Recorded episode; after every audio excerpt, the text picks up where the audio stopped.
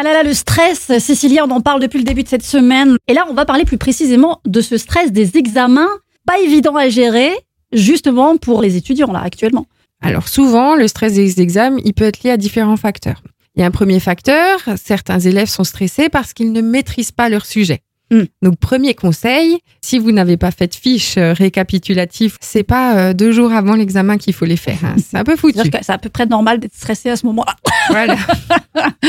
Il y a une autre partie des jeunes qui sont stressés, mais là c'est plus euh, ils ont peur d'avoir certains contenus qu'ils ne maîtrisent pas forcément. Je pense notamment aux examens de philo et tout ça qui sont quand même assez subjectifs Oui.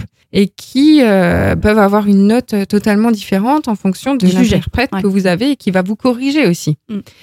Et donc du coup, c'est assez compliqué pour nos jeunes d'arriver à visualiser euh, leurs examens, d'arriver à comprendre comment que ça va se passer. Notamment, euh, il y a beaucoup de jeunes qui n'ont pas fait d'examen blanc à cause des conditions sanitaires qu'on a eues. Oui. Donc pour eux, c'est très compliqué euh, d'arriver à s'organiser mentalement et physiquement dans leur travail. Mm. Et donc pour eux, ce qui va être important, c'est d'arriver à un moment donné à se refixer dans les objectifs. Et à un moment donné, quand on est devant sa feuille et qu'on ne sait plus quoi faire, prendre le temps de souffler. Souffler, ça va être le plus important pour eux parce qu'à un moment donné, leur cerveau, il a besoin d'oxygène pour arriver à se concentrer et pour arriver à se rebooster en quelque sorte.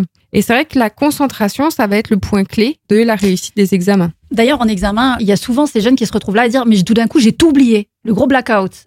Moi, dans la préparation avec les jeunes qu'on a, on a travaillé sur des cartes mentales. C'est ce qui permet justement de pas avoir euh, ce trou noir et d'arriver à visualiser, à conceptualiser l'ensemble des thèmes et des sujets. Parce que quand on est en bac et qu'on a euh, je ne sais combien de chapitres à réviser, c'est compliqué. Oui. Tandis que si on a une carte mentale pour chaque thème, ben, ça va être plus facile de se rappeler des choses. On en sait un petit peu plus sur le stress. Mhm. Et on va s'arrêter là pour cette semaine. On va vous laisser partir en week-end.